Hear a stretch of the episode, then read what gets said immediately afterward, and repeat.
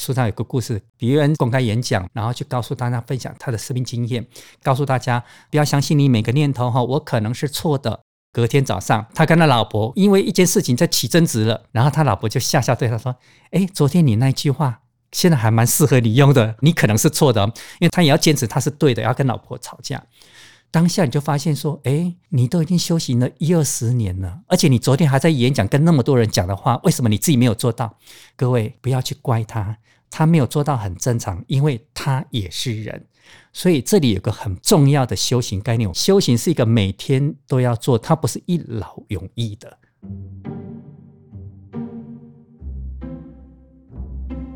欢迎收听《迷成品 Podcast》，今天读什么？在这个单元里，我们会精选一本书，邀请来宾深度分享，聊聊这本书带给我们的阅读趣味、启发与思索。大家好，我是承轩。在今天节目的最一开始，我想要邀请大家想象一个画面：在一片宁静的森林里，有一群正在冥想修行的僧人。你看着他们坐在地上冥想打坐，偶尔站起来互相祝祷。想到这个画面哦，你是不是觉得好像空气里都散发着一个平静祥和的气氛呢？如果我告诉你，其实答案不是这样，这群僧人当中，他们也会互相讨厌。互相比较，互相冲突，你是不是会觉得有一点点的诧异呢？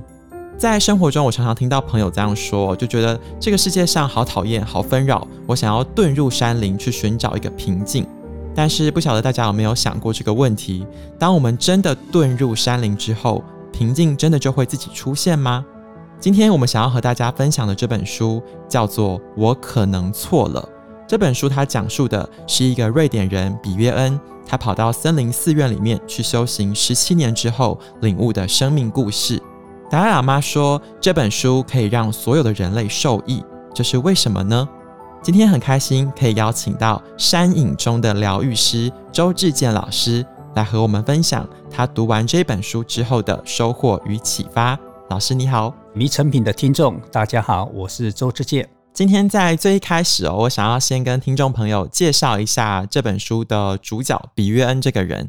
我觉得他很特别哦，他是一个瑞典人。他在年轻的时候呢，用现在的话来讲，叫做人生胜利组吧，就是念着一个不错的大学，毕业之后进入跨国外商工作，然后年纪轻轻就做到财务长的位置。但是他在二十六岁这一年，他突然决定，他要人生要转一个弯，他决定跑到泰国的森林寺院里面修行。一去呢，也不是像个夏令营去个几个月哦，他一去就去了十七年。十七年后，到了年近中年的时候，他又听见了一个内心的呼唤，嗯，觉得该回到这个世界上了，所以他就又回到瑞典的老家。后来他又经历了渐冻症的这个疾病，然后人生又有很多不同的起伏故事。今天我们要分享的这本书，我可能错了，就是要分享比约恩在这一段时间的修炼里面，他所记录的人生故事。最一开始，其实我想要跟老师聊一聊森林寺院的修行这一件事。嗯，因为我觉得从比约恩的书里面，我们可以发现，可能跟一般人的想象不太一样。其实基本上哦，团体生活就是对于人心的一个磨合跟锻炼。在比约恩的寺院生活里面，甚至有另一个僧人讨厌他，讨厌了四年。那经过这样子的磨合，然后不同的相处以及修炼之后，比约恩说他习得了一个超能力，那就是对自己的每个念头。再也不相信。我一开始想要问一问老师，你觉得这个超能力是一个怎么样的能力？你同意他的观点吗？为什么我们适时的告诉自己我可能错了，它会是一句有魔法的箴言？基本上我同意这一句话，但是用我的语言会比较是。不要完全相信你每个念头，你要去检视你每个念头，因为有时候我们念头也不能完全都是错的。嗯，但是我在猜，他用这样的一个比较绝对的语言，会比较更提醒我们。OK，好，那为什么不要去完全相信你的念头？因为我们很多的想法、信念是被建构出来的。所以在心理学派有个理情治疗法，他的大师叫 Albert Ellis，他那个学派专门在打击我们很多的叫非理性信念。那什么叫非理性信念呢？是比如说，我觉得我应该要完美才会被喜欢，嗯，我觉得我要讨好每个人这样子大家才会喜欢我。我们常常有很多这样的信念，让我们生活就会很辛苦、很受苦。所以。我本身是学后现代，后现代的叙事治疗里面，但我们就用更进一步的语言，是那个非理性信念是被建构的。嗯，没有个婴儿出生会告诉我说，我应该讨好每个人。对不起，婴儿不会讨好你的，婴儿他想哭就哭，想闹就闹。所以，我们所有的相信都从小被大人建构，你要乖。然后妈妈才会喜欢你，你要考一百分，你才是好学生，好学生才会优秀。所以，我们所有的相信都是被建构的，被这个社会主流价值、家庭建构的。所以，人之所以会那么辛苦，是因为我们一直抓着小时候被建构的信念活着长大，以为它是真理，人就会撞得头破血流一路上。所以这句话很棒啊！你相信的东西可能是错的。因为那是被建构的，所以我们开始要练习去去质疑它，质疑我这个相信哪里来的？为什么我没有符合父母的期待，我就是不孝？这是真的吗？然后孝顺就一定要对父母百依百顺，这是真的吗？所以我看到这一本书很欢喜的原因，是因为他从修行的一个角度完全 match 到我在做心理治疗的方式，只是用的语言不一样而已。所以我非常的认同，对，我可能是错的。当我们有这个念头的时候，我们就有多了个空间，就是不是那么绝对。后现代有个重要的概念，就是没有唯一的真理。打破你的相信，你的生命就多了一个空间出来，然后更多的可能性就出来，不会钻牛角尖。所以我觉得这句话是蛮不错的。他说：“我可能。”但也可能是对，也可能是错。那你怎么辨识是对是错呢？我们要进一步去反思。所以他们为什么要修行？就是因为你要觉察你所有的念头、所有的感受。这也是他们以做真人或是出家的目的。我想在这里。老师刚刚讲到这个修行跟觉察哦，其实比约恩在书里面描述他修行的过程，写得很活泼哦。对，他会说，大家不要觉得他们好像就是无欲无求、安静的坐着，其实他脑中也是意念纷飞的，甚至有时候会不小心睡着，还要拿针刺自己。其实我刚才那个问题，我想要延伸请教老师：当我们要不断的自己反思，然后怀疑自己的时候，会不会反而常常陷入一种无尽的自我怀疑，然后脑中一直意念纷飞，反而更不平静？我们要怎么样在这个反思的这个过程中去抓到一个平衡的线，然后让自己过得更泰然一点？反思是一种自我的对话，它不是胡思乱想。所以，为什么他们真人坐在那边冥想？那是一种比较深入的自我对话。就像书里面有一个比喻，他说：“我是好几年之后，我才适应了一天只能吃一餐。”他在跟他的饥饿对抗。他说：“有时候在饿在想食物的时候，脑海里面想的是什么？冰淇淋、披萨。” 对，你看他很如实，不是说因为我出家了，所以我就好像六根清净。没这回事，出家的人内在很多欲望，你只是他不说，你看不见而已，他还是有欲望的。所以这是我喜欢他写这一本书的原因，是他不是像一般好像得道高僧就告诉你你应该怎样，你应该怎样，没有，他就是用一个我自己的经验出发，他在修行的路上过程当中，不是他已经做到，是他在跟自己原来的我两个在拉扯。我们有个欲望在，然后觉察他就放下了。不是说我应该没有欲望，人不可能没有欲望，包括出家人当然有欲望，他们想要平静，难道这不是个欲望吗？所以重点不是欲望，重点是觉察。我觉得他们有一个很重要的概念吧，就是你要把你的人跟你的念头分开，就是你有这个念头，但这个念头不代表你。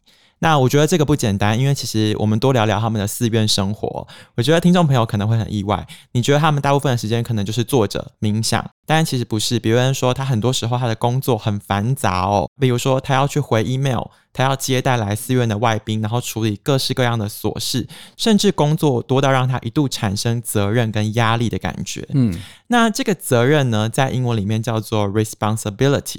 那我们节目也有分享过，就是其实拆开来看是 response 跟 ability，就是回应的能力。嗯，想要请教老师，在日常生活里，我们不是在寺院里，我们生活中有更多更多柴米油盐酱醋茶的事情。对，我们怎么判断自己是否具备回应一件事物的能力呢？在回答这个问题之前，还是要先做一点厘清，是他在泰国有十年的出家经验，跟后来他回到欧洲去英国，好像瑞典也有。每一个地方，因为他扮演的角色不一样，所以他要做的事情是不一样。他不是说一天到晚在毁灭，他是后来到了英国，因为他被赋予他要当一个执行长的位置。那你知道，执行长的位置就不是像他泰国，你只要每天准时起床、静坐，然后诵经。但他在泰国，他有个任务是要接待外宾，因为他们那个寺院变成一个很有名的国际都会来参观的，所以他要接待外宾。他在泰国的生活是很单纯的，在出家的生活里面，就是尽量把外物减少到最少，然后他可以回到内在去修行。那后来他到了英国，他会有开始焦虑感，确实是因为他位置不一样的，他类似执行长的位置了，所以他要处理的事情很多，包括你刚才讲的回 email 啦，跟外界联络等等，那个压力就大。所以这里刚好很有趣的是，不同的位置他有不同的责任，那要负起责任。刚好你刚刚讲过了，英文把这两个字拆开，就是一种回应的能力。有些人为什么没有办法负起责任，是因为他没有办法去回应那个当下回应的能力。所以老实说，生活就是修行，因为每天我们都要回应很多乱七八糟的东西、人事物，所以我觉得。回应生活的能力本身就是一种修行。我喜欢一句话叫“应境而修”，应是回应的应，环境的境，应境而修。最好的修行，不见得是在森林，也不见得是在寺庙。最好的修行，我认为就在人间，因为每天很多人就会丢很多球给你，这个球你能不能接得住？球如果接得住的话，good，好球，你封杀他了；球接不住，你就被打得满头包。所以应境而修，你怎么样学习接球？就是你怎么回应，回应你的困境，回应你的困难。我的私塾班里面有个学员，一个美式妈妈，她以前也都是用骂的，然后你赶快给我起床，赶快去上学，你来不及了，等等。可是当她开始往心理学去修行，看自己的时候，修炼。当他有一天，他儿子早上起来慢吞吞的下来的时候，就坐在楼梯口上面。他本来就是一把我要上来，赶快吃早餐，我要带你去上学。他本来要骂下去的时候，他就嗯。好，停，那是无效的沟通。他就走过去说：“妹妹怎么啦？为什么坐在这边呢？”然后妹妹就哭了。啊，妹妹你怎么了？为什么在哭呢？他就愿意去了解、去聆听。那妹妹就不理他，就继续哭。你知道，有时候那个悲伤是不一定要有理由的。嗯，他早上起来就是难过。然后妈妈说：“好，那你就继续哭。妈妈去弄早餐啊，你哭完了记得来吃早餐哦。”等他自己哭完了，后来自动来吃早餐，自动去上学。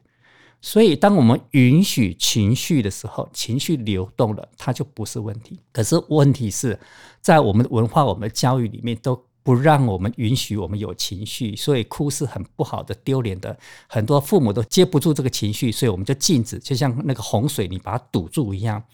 所以，这个就是我们没有能力去回应当下孩子有情绪这一件事情。不要说孩子，我们周遭人有情绪，我们大概都接不住。所以，为什么我刚刚讲说？回应当下所有的发生，这一件事情不是只有和尚要学，我们每个人都要学。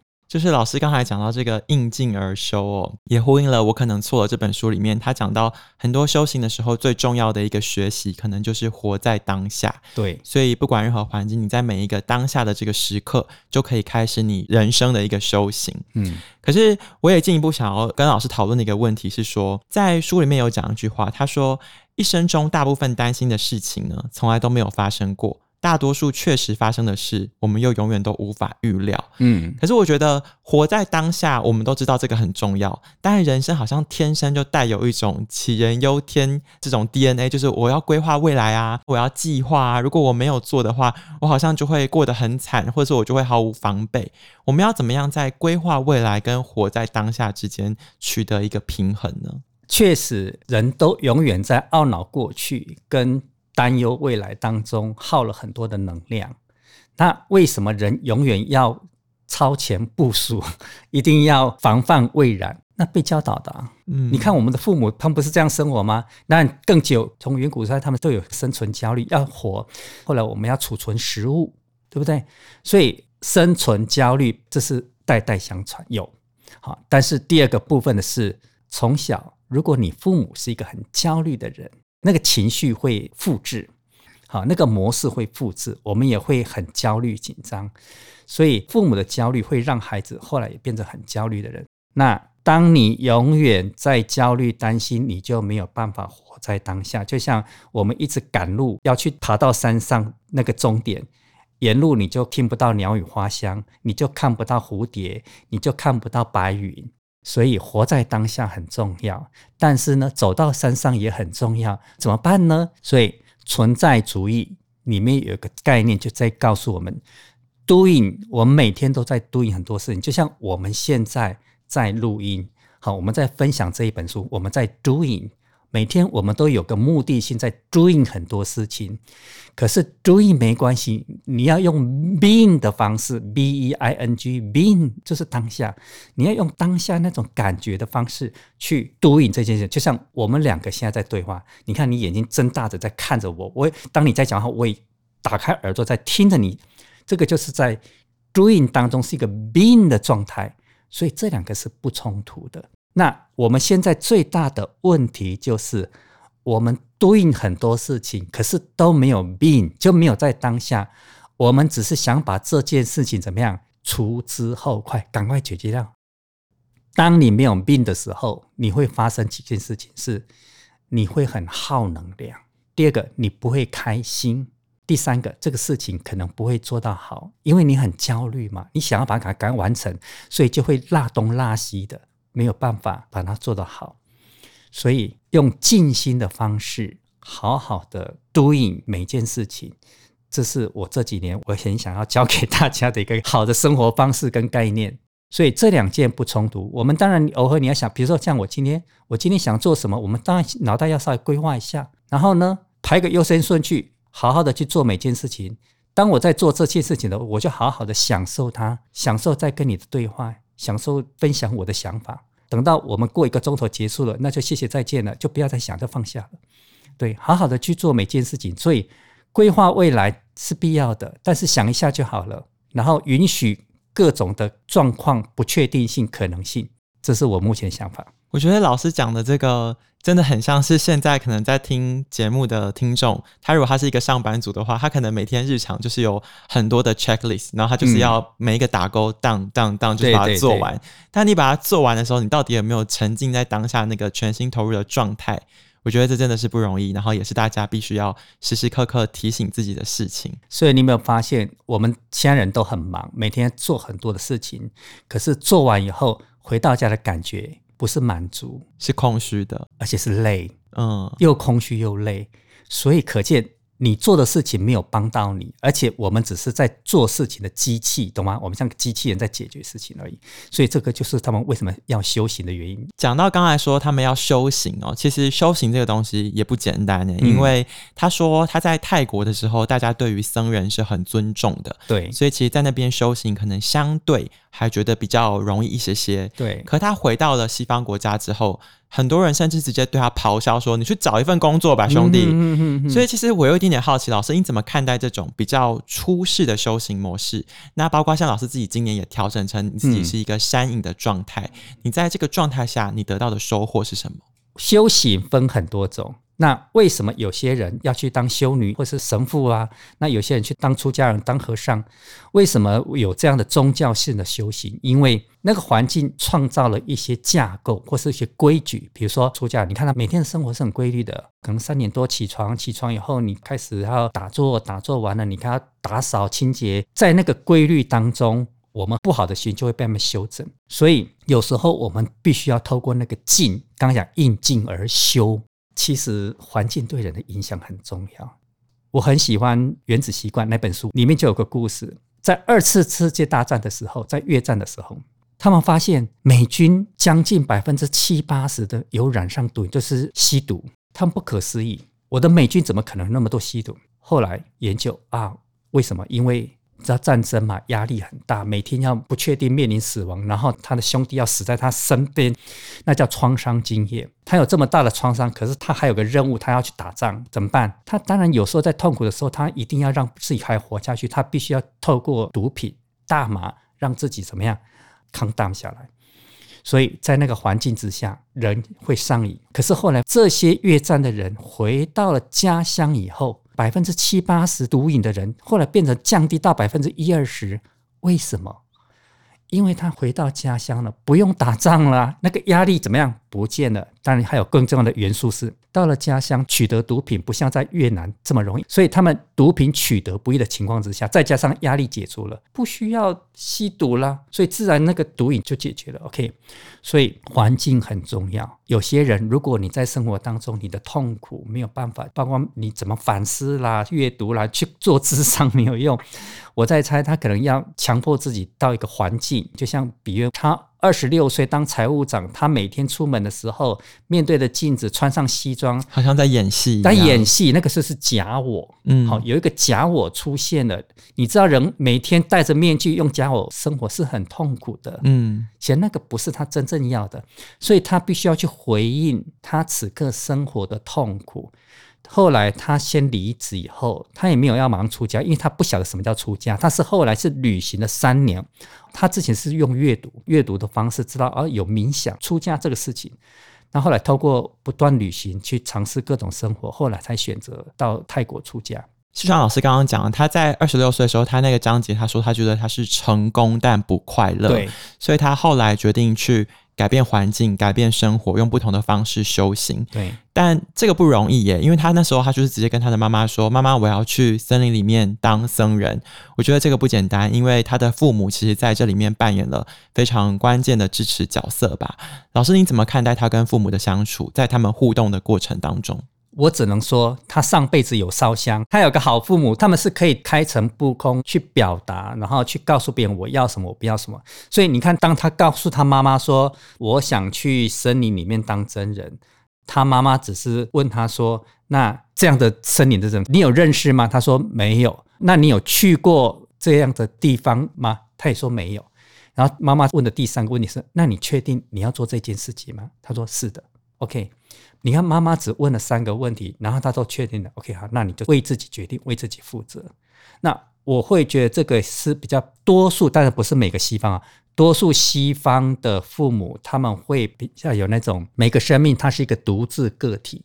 所以你要为自己的生命负责，哈。西方的父母比较有这个概念，那在我们东方里面，我们的家族的连结性太强了，我们会觉得孩子是我的，我应该为他负责，我要为他好。所以在东方里面，尤其是华人社会里面的家族的纠纷纠缠会更多，嗯，所以控制型的父母就会想要去。要孩子按照我的方式，因为我是为你好，也因为这样子，为什么很多的父母跟子女之间很多的冲突纠缠？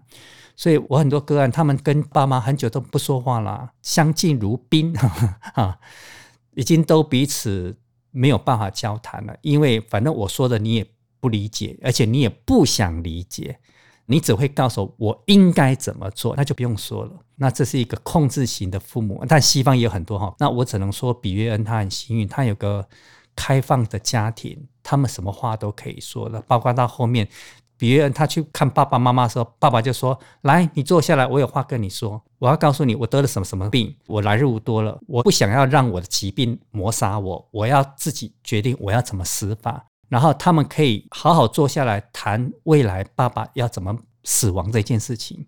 天哪！我看到这一段，我非常感动。这个家里面是什么话都可以好好坐下来说的，这是一个很美、很感动的一个家庭关系。这才是真正的亲密。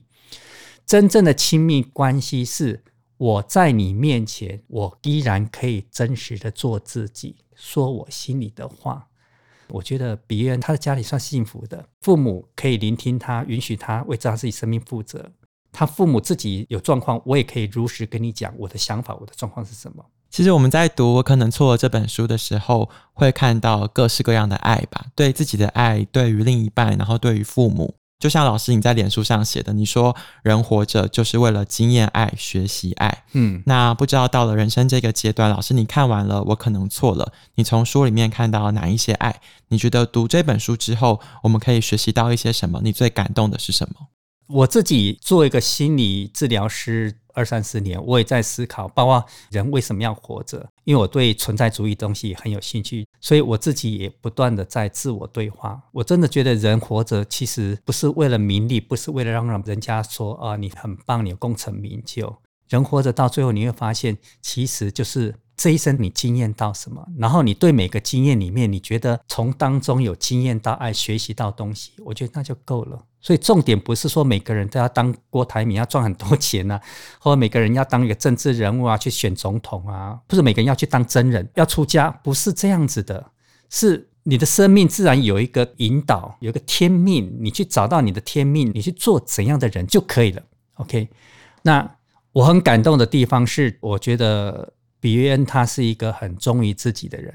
你看他在二十六岁，就是符合社会的期待，已经爬到一个位置，所以是人生胜利组了。可是我成功，我不快乐啊！所以他在做选择，离开工作，然后去弄清楚他要什么。那后来你看，他就选择出家。那选择出家以后，到了四十六岁，这又够了。僧侣的生活那个限制的东西已经没有办法帮到他，他现在反而要更多的自由，去体验更多人生，所以他就又从寺院里面出来，到了社会人间。我认为那是他二次出家，好，因为我觉得整个社会人间才是更大的寺院，所以我欣赏是说他是一个很忠于自己，而且他有能力做选择的人。